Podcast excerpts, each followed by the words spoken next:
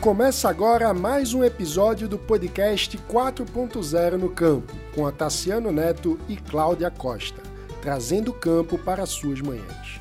O podcast é uma produção da setorial Agro do Livres, o único movimento suprapartidário brasileiro que defende a liberdade por inteiro e para todos. Bom dia! A gente está iniciando mais um episódio do podcast 4.0 no Campo. E nosso primeiro podcast do ano a gente tem a honra de ter a presença do ministro Roberto Rodrigues. Roberto Rodrigues, que é engenheiro agrônomo formado pela Exalc, foi presidente da ABAG, da Sociedade Rural Brasileira, do COSAG, da Organização das Cooperativas Brasileiras, entre tantas outras entidades, inclusive internacionais. Também foi ministro da Agricultura e Pecuária de 2003 a 2006 e hoje coordena a FG Agro, Centro de Pesquisa da Fundação Getúlio Vargas. Roberto Rodrigues fez e ainda faz muito para o nosso agronegócio uma pessoa a se espelhar quando pensamos em políticas para o agronegócio e cooperativismo. Então, não teria a pessoa mais gabaritada para estar aqui hoje com a gente, para a gente discutir um pouco os desafios as perspectivas para esse ano para o nosso agronegócio. Então, primeiro, ministro, quero agradecer muito a sua presença aqui hoje, que é uma honra tê-lo aqui com a gente. E 2022 já começou com uma seca é, na região sul, é, começou com o avanço da Covid, mas ainda estamos em pandemia. É, com a reabertura do, do mercado chinês para carne brasileira, que aconteceu no final do ano passado. Bom, em tão pouco tempo, tanta coisa aconteceu, eu queria saber a sua opinião para o ano de 2022. O que se esperar para o agronegócio? Bom, Cláudia, em primeiro lugar, muito obrigado pela apresentação tão generosa que você fez de um, um velho servidor do agro brasileiro. Eu costumo dizer que casei com a agricultura, nasci nela e vou com ela ficar até o, fim dos meus dias. Eu tenho uma paixão muito grande por esse setor. Muito obrigado pela sua gentileza, pelo convite. Vou tentar responder a sua questão de uma forma ah, abrangente, Cláudia. De fato, 2022 começou com dificuldades que não são inovas. Isso é uma coisa que se repete ciclicamente, todos os anos temos problemas é, diversos em relação à agricultura que inibem a nossa condição é, competitiva em muitas circunstâncias. Mas a verdade é que, bem antes desse ano, com seca e com pandemia, bem antes desse ano, já havia algum estudo feito por organizações internacionais, acadêmicas, mostrando um desafio para o Brasil muito significativo. E um deles, colocado pela OCDE, a OCDE é uma instituição respeitada, respeitável no mundo todo, e fez um trabalho com dados da FAO, que mais tarde foi sacramentado pelo SGA, que é o Departamento de Agricultura dos Estados Unidos. Portanto, um órgão importante e, e que, de alguma maneira, compete conosco no mundo agrícola internacional. Né? Mas o, esse trabalho mostra o seguinte, que para que haja comida para todo mundo em todos os continentes e países do planeta, em 10 anos, é preciso aumentar a produção de comida em termos globais em 20%. Parece fácil, mas não é. Os Estados Unidos crescem 10% no máximo, o Canadá 9%, a União Europeia cresce no máximo 12%, a Oceania 11%. Os países da Eurásia, China, Índia, Rússia, a própria Ucrânia, que são países importantes para o seu agrícola, somados podem crescer 13% a 14%. Ninguém cresce 20%. Então, todos esses estudos colocados por organismos internacionais dizem o seguinte: para que o mundo cresça 20% em 10 anos, o Brasil tem que crescer 40%. Então, o mundo coloca um desafio nas nossas costas, é um desafio portentoso e que tem a sua origem em três condições. Primeiro, a tecnologia tropical desenvolvida do Brasil, que é muito importante. Segundo, a disponibilidade de terras que temos no país. E terceiro, o que é essencial, gente. Gente competente em todos os elos das cadeias produtivas. Ele poderia falar sobre isso bastante, mas vou dar dois ou três números só aqui que, que mostram isso com clareza. Tecnologia. A tecnologia é, tem, a gente poderia ficar falando até amanhã sobre isso aqui, que os números são relevantes, mas vou dar um só relevante, é referente à produção de grãos no Brasil. Pegando o dado o ano de 1990, 1990 é um ano relevante para o Brasil, um ano emblemático foi o ano do Plano Collor. Foi o primeiro esforço significativo para estabilizar a economia. Né? Então, de 1990 até hoje, a área plantada com grãos no Brasil cresceu 90%. E a produção de grãos cresceu 380%. Ou seja, a produção de grãos cresceu mais de quatro vezes o que cresceu a área plantada. O que é isso? Tecnologia. Produtividade por hectare.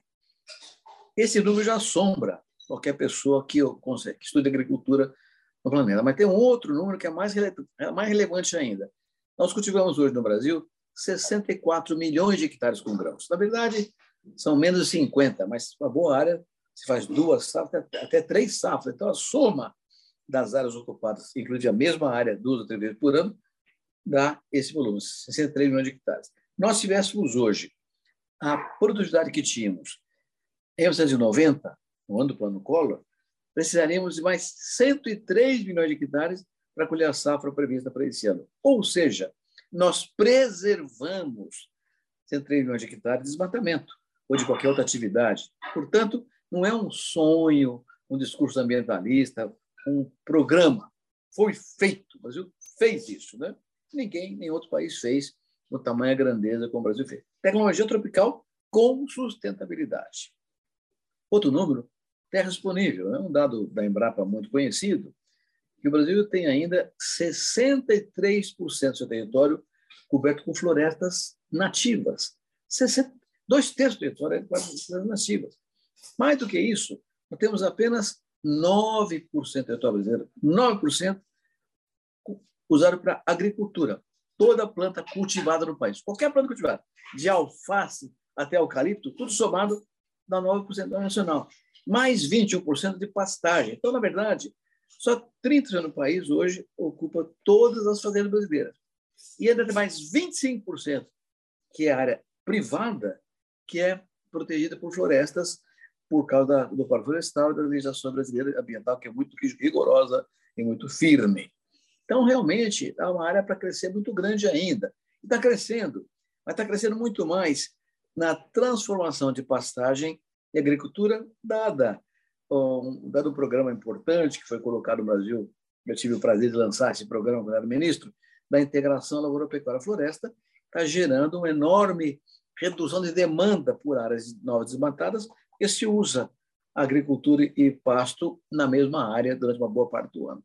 Então, tecnologia e área são dados realmente relevantes para o Brasil. O terceiro ponto, gente preparada, é mais importante ainda, porque hoje nós temos, com a digitalização da agricultura, conectividade, tem vindo uma juventude para o campo, preparada, competente, e sobretudo na área de gestão, viu, Cláudio? De modo que há hoje um, ao contrário do que acontece no mundo, um rejuvenescimento na gestão rural no Brasil, com jovens agrônomos, veterinários, engenheiros florestais, ambientais, gente competente. E outra, moças. Muitas moças vêm vindo para a gestão rural com enorme competência, bem como na área de pesquisa e tecnologia, desenvolvimento tecnológico também. Então, nós temos realmente essa condição que o mundo uh, cobra do Brasil cresça 40% na alimentação exportável em 10 anos, para que o mundo cresça metade disso, 20%. É uma baita responsabilidade. Isso já havia, Carlos, antes da pandemia. Mas a pandemia acentuou dois temas que já eram conhecidos, mas que ganharam uma dimensão muito mais ampla nesses dois últimos anos. Um é segurança alimentar.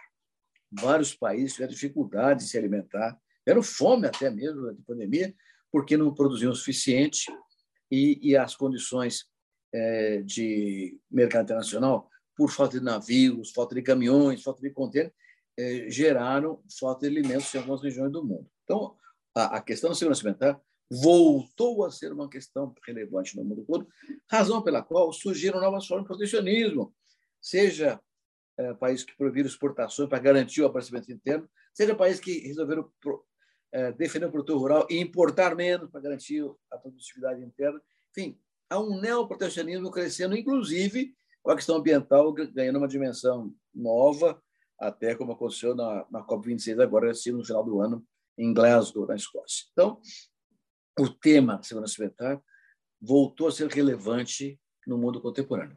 Mas a ele se soma um, um outro tema, tão importante ou mais ainda, que é o tema da sustentabilidade.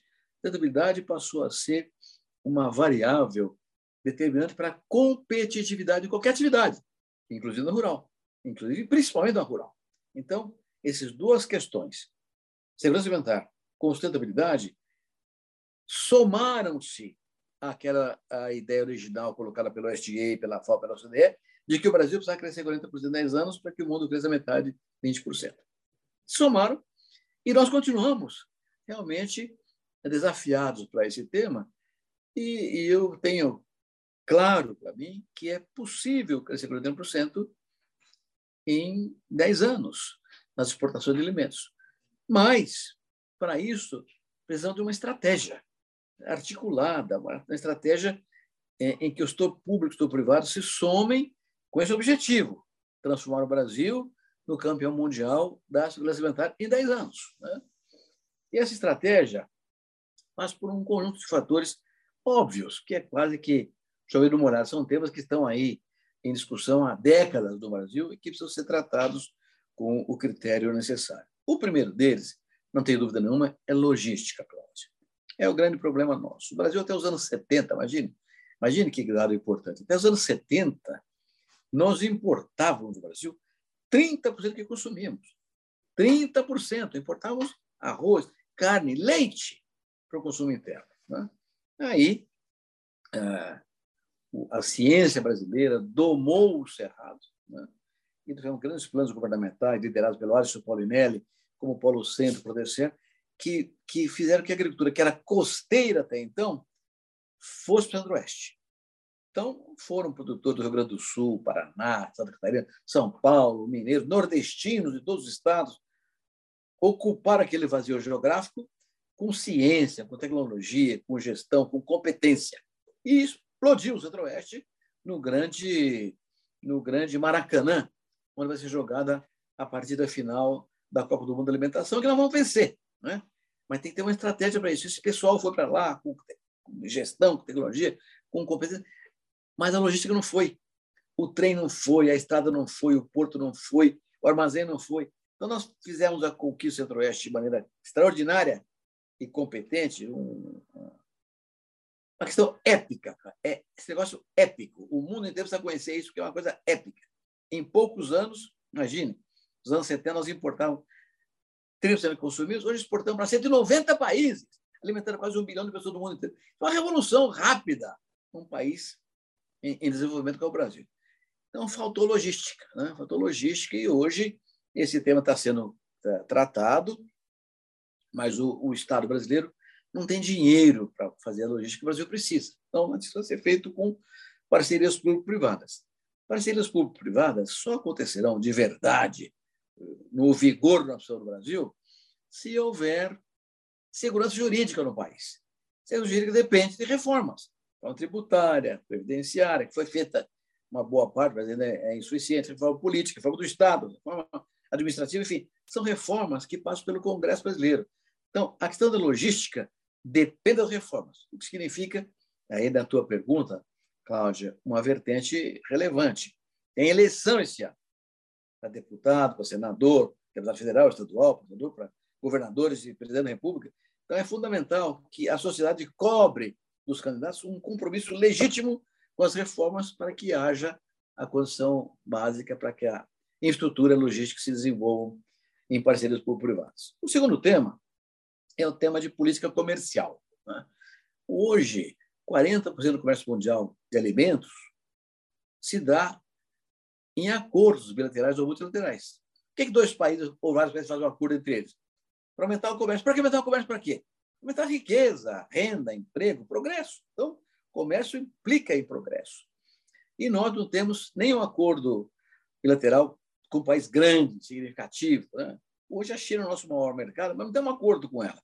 É uma relação, hoje, complementar, eles precisam, nós precisamos também, as coisas se somam, mas não tem acordo consistente com a China, com a Índia, que é quase o tamanho da China, tem população, exportando para nada, Indonésia, países asiáticos em geral, países árabes também, no Oriente Médio, né?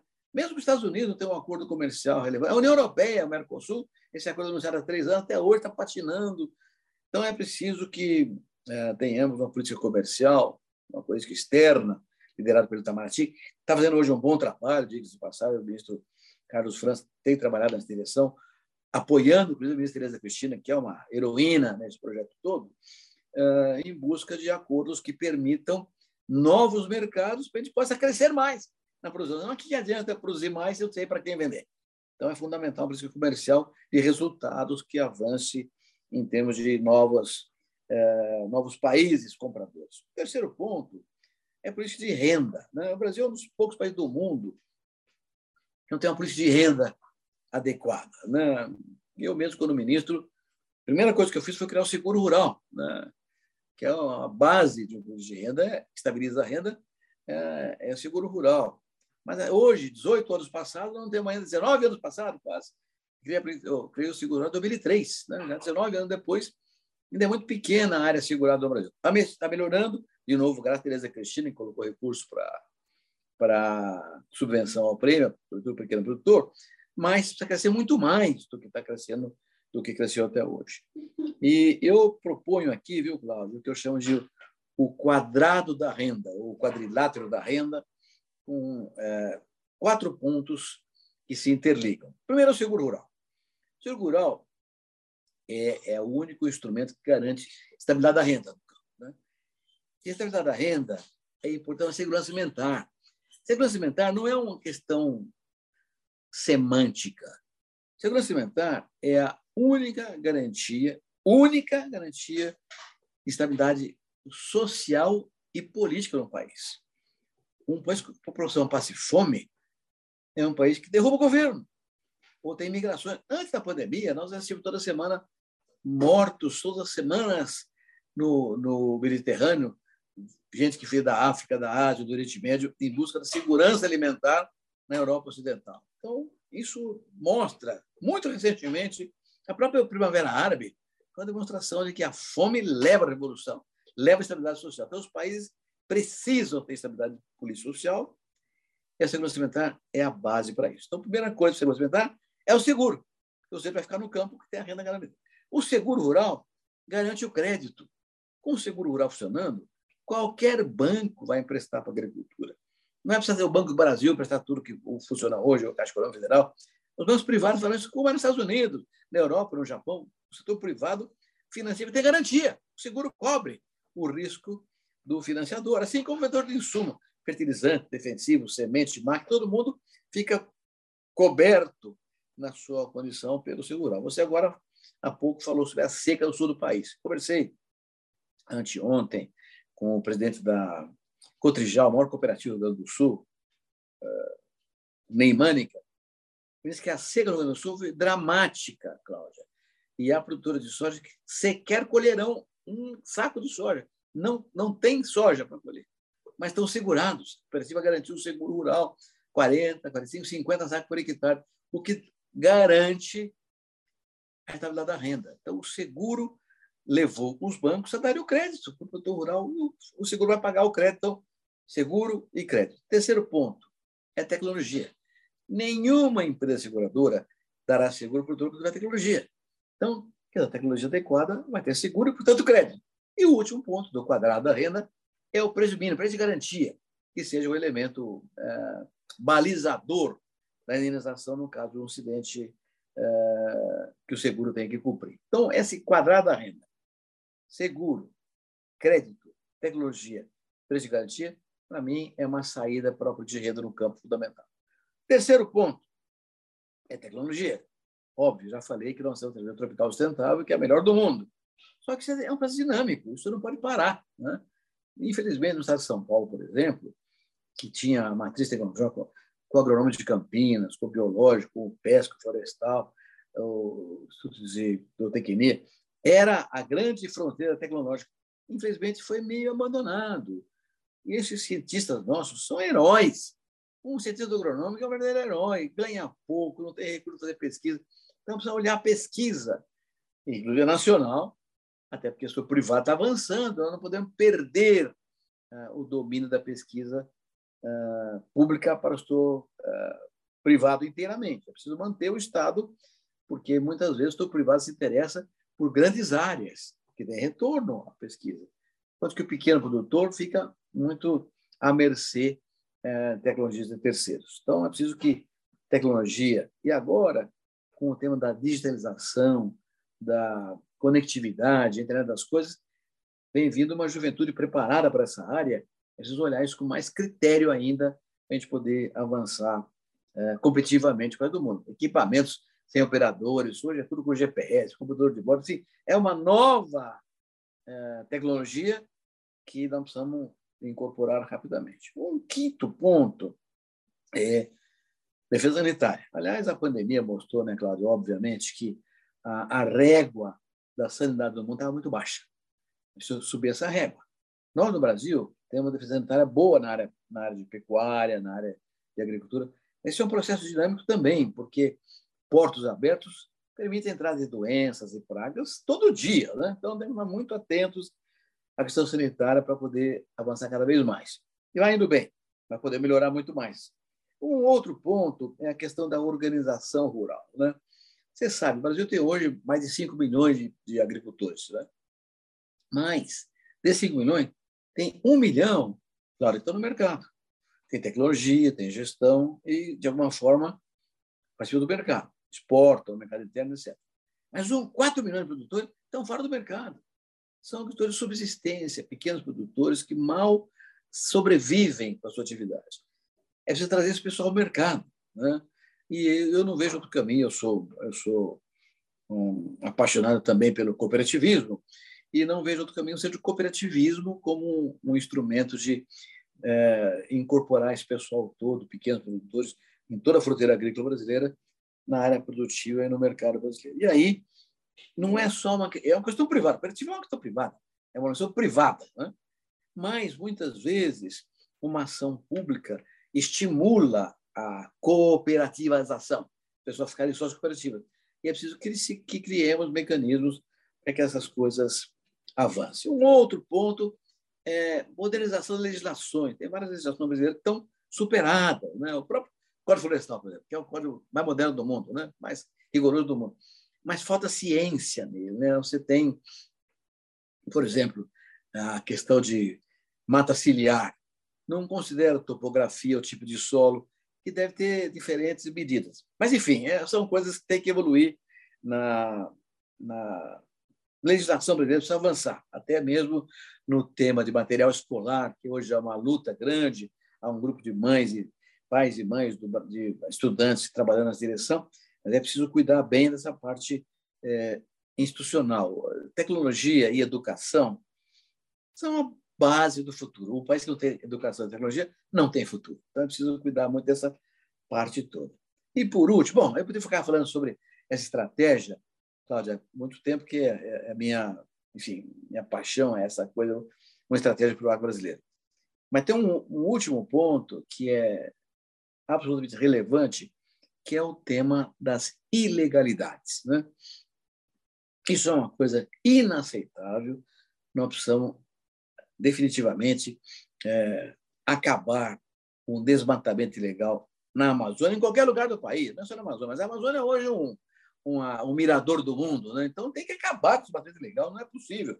invasão de terra, em qualquer lugar do país também, na Amazônia, grilagem, então, ah, garimpos ilegais, incêndios criminosos, essas coisas todas. É, a própria questão fundiária na Amazônia tem que ser resolvida. Tem produtores que estão lá há 30, 40 anos e até hoje não tem propriedade da terra. Eu não tenho, não tenho a, a propriedade da terra, não pode ter crédito rural, não tem garantia como reserva, como, como garantia real para o banco fazer o crédito, ele acaba derrubando a floresta para poder viver. Né?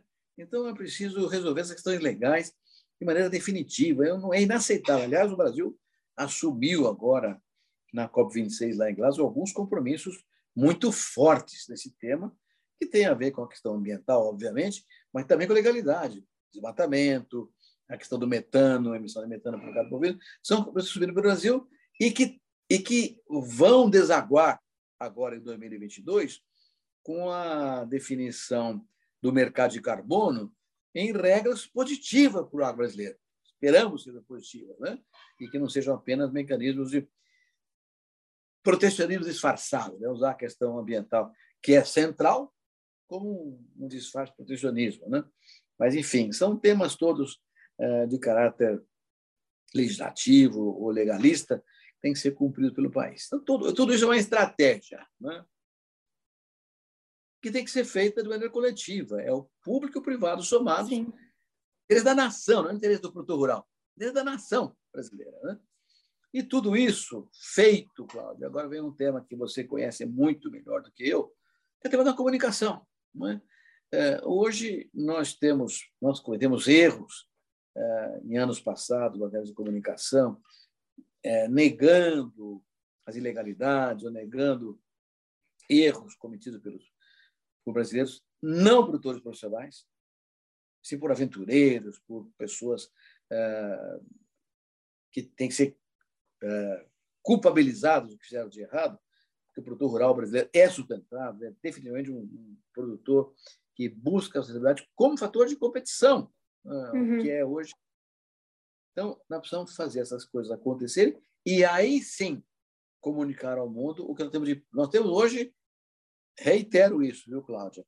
A agricultura mais sustentável do planeta. Com tecnologia tropical, de fato, e os números provam isso a exaustão. Basta você ver aconteceu, por exemplo, nos últimos 20 anos. Né? No ano 2000, por exemplo, nós exportamos 20 bilhões de dólares da agricultura. Ano passado, 110 bilhões de dólares.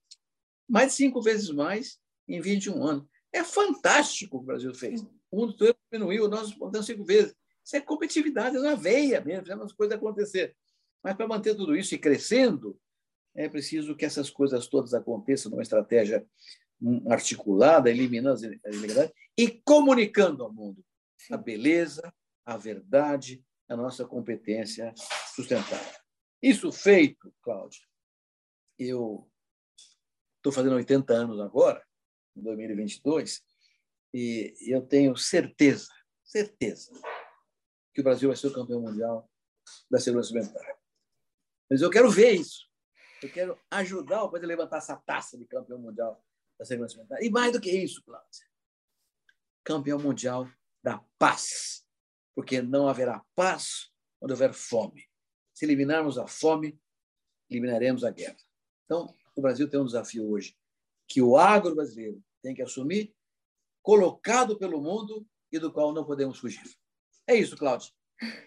Ministro, foi uma, uma aula, com certeza. Você falou, você tocou em diversos pontos é, importantíssimos.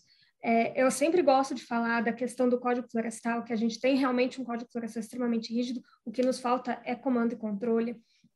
Você falou um pouco da questão de acordos internacionais, né? Que enquanto, como você falou, a gente patina para ratificar o acordo Mercosul-União Europeia, a gente vê, por exemplo, o RECEP, que foi feito entre grandes países como é, é, é, Singapura, Japão, Coreia, Austrália, China. Então, que a gente realmente fica para trás e a gente precisa é, correr muito. Você falou da integração lavoura-pecuária-floresta, acho que é sempre importante ressaltar que hoje em dia a gente já tem ações de empresas privadas fazendo através da integração carne e carbono, carbono neutro, né? Então, tudo a ver com sustentabilidade, totalmente ligado à COP. Também lembrar que a ministra Tereza Cristina, é, ano passado, lançou o programa ABC, que é um programa também que incentiva a agricultura, a pecuária de, de baixa emissão de carbono. Tanta coisa interessante acontecendo, também tecnologia, a nossa Embrapa, que, que faz uma pesquisa tão extraordinária dentro do nosso campo. Bom, o senhor tocou em temas assim realmente que dariam muitos episódios de podcast. E, é verdade. e só para finalizar, eu queria saber quais são os seus nossos desafios para 2022. Além, obviamente, de tudo que, que já, foi, já foi mencionado, da eleição, é, da questão de logística, tivemos ano passado também aquela questão de, uh, dos containers, né? Tivemos uma crise. O que, que esperar desse ano? Pois é. Bom, ah, eu acredito que o tema da sustentabilidade é o tema que vai dominar ah, o cenário mundial daqui para frente por um longo período. Mais do que isso, hoje a juventude do mundo todo está preocupada com a defesa do meio ambiente. Né? Qualquer jovem hoje de 20 anos, 25 anos, 30 anos, quer defender o meio ambiente. Não sabe direito como é que faz isso, mas está com esse discurso na ponta da língua. Né? Então, como essa juventude vai ocupar os cargos de comando nos próximos 40 anos, esse tempo vai ficar realmente uh, no mainframe por um longo período. Uh, e aí não é só meio ambiente, sustentabilidade de maneira geral. Hoje o tema da USG, por exemplo, uhum. governança está dominando a, questão empresarial com muito vigor no mundo inteirinho. Então são temas que uh, estão ganhando um contexto cada vez mais relevante. E dentro disso, a bioeconomia vai ter uh, um, papel absolutamente central na discussão do futuro, sobretudo em relação ao, aos biomas brasileiros, né? Amazônia, Cerrado, Pantanal, Pampa, etc., Mata Atlântica, etc. Então, nós precisamos cuidar muito da questão da bioeconomia, dentro do guarda-chuva da sustentabilidade. Né? Então, eu acabei de criar, no final do ano passado, Cláudio, no, na Fundação Antônio Vargas, um observatório da bioeconomia. Então, vamos trabalhar com isso agora, com apoio forte da Fundação, algumas instituições privadas já estão aportando recursos para nós desenvolvermos uh, pesquisa nesse caminho aí, tendo em vista muito a ideia da inserção comercial brasileira.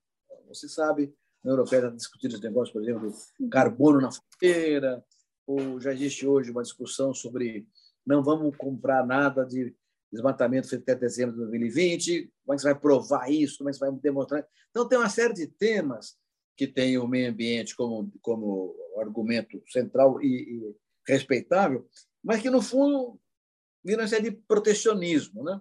Então, nós temos que ter, é, tecnicamente, cientificamente, argumentos a contrapor. Isso vai definir, por exemplo, as métricas. Que métrica vai ter sobre a questão do carbono? Você falou do, do metano, do, do famoso erutação bovina. Isso aí tem que definir essa questão como é hoje. É a cadeia como um todo, é a pastagem, é o desmatamento, uhum. é a floresta, enfim, tudo isso tem que ter uma métrica. Então, eu estou colocando esse Observatório de Economia hoje da, na FGV a serviço dessa visão, né? sempre pensando na competitividade do agro brasileiro com base na sustentabilidade do agro brasileiro. Então, a ideia é trabalhar cada vez mais o tema da sustentabilidade. Isso é uma coisa que a academia pode fazer, o setor privado também. Agora, indiscutivelmente, as políticas públicas têm que ter toda essa, essa vertente estrutural, né? de logística, de comercial, de tecnologia, investimento em tecnologia, são temas que competem ao Estado é, desenvolver. E aí, eu acredito que a oportunidade da eleição é única. Nós não podemos perder nem um minuto mais, temos que definir com, com rigor quais são os anseios do campo brasileiro legítimos, né? e que sejam compatibilizados com os anseios nacionais, de maneira geral, para a gente poder propor aos candidatos uma agenda de desenvolvimento sustentável, competitivo, que nos transforme no campeão mundial da paz. Ministro, eu queria te agradecer muito pela sua presença, acho que foi, um, foi uma honra, e a gente está começando muitíssimo bem esse novo ano do, e, vamos dizer, essa nova temporada de, de podcasts com a sua presença aqui. Eu espero realmente que é, aconteça tudo o que o senhor falou aqui hoje e que a gente consiga, como foi previsto pela OCDE, pela FAO, é, alimentar tanta gente de maneira tão sustentável e que os nossos produtores continuem fazendo um trabalho tão lindo, igual tem feito, fazendo, é, procurando sempre tecnologia, é, procurando sempre trabalhar com, é, com sustentabilidade, é, obedecendo ao nosso código florestal e foi realmente uma aula. Só tenho muito, só tenho que agradecer a sua presença aqui hoje. Claro que agradecer, eu que agradeço pela oportunidade e digo mais para você. O seu trabalho, a sua juventude, a sua competência profissional, isso tudo é essencial para a nossa competitividade. Porque não basta fazer, preciso mostrar isso. Então, preciso de mais de você. Continue assim, Cláudio. Continue assim, você vai ter um papel central do desenvolvimento do brasileiro. Parabéns a você e muito obrigado? Até muito obrigada, próxima. ministro. Até. Você acabou de ouvir um episódio do podcast 4.0 no Campo, com Otaciano Neto e Cláudia Costa. O agronegócio é responsável por quase 25% do PIB do Brasil, movimenta outros setores da economia e contribui de forma estratégica com as exportações brasileiras. O podcast surgiu com o propósito de comunicar à sociedade, sobretudo urbana, as novas tecnologias, os cuidados ambientais e todo o impacto positivo do nosso agro. Inúmeras ações aplicadas no dia a dia do campo, seja na fabricação dos alimentos, de fibras ou energia. Semanalmente, abordamos uma agenda diversificada e com muitos convidados especiais, empresários do agro, pesquisadores, gestores públicos, líderes de diferentes setores e culturas, trazendo o campo para mais perto das cidades. O podcast é produzido pela Setorial Agro do Livres, movimento suprapartidário em defesa do liberalismo. Se você também defende a liberdade, pode se tornar um associado através do site eusolivres.org. Até a próxima!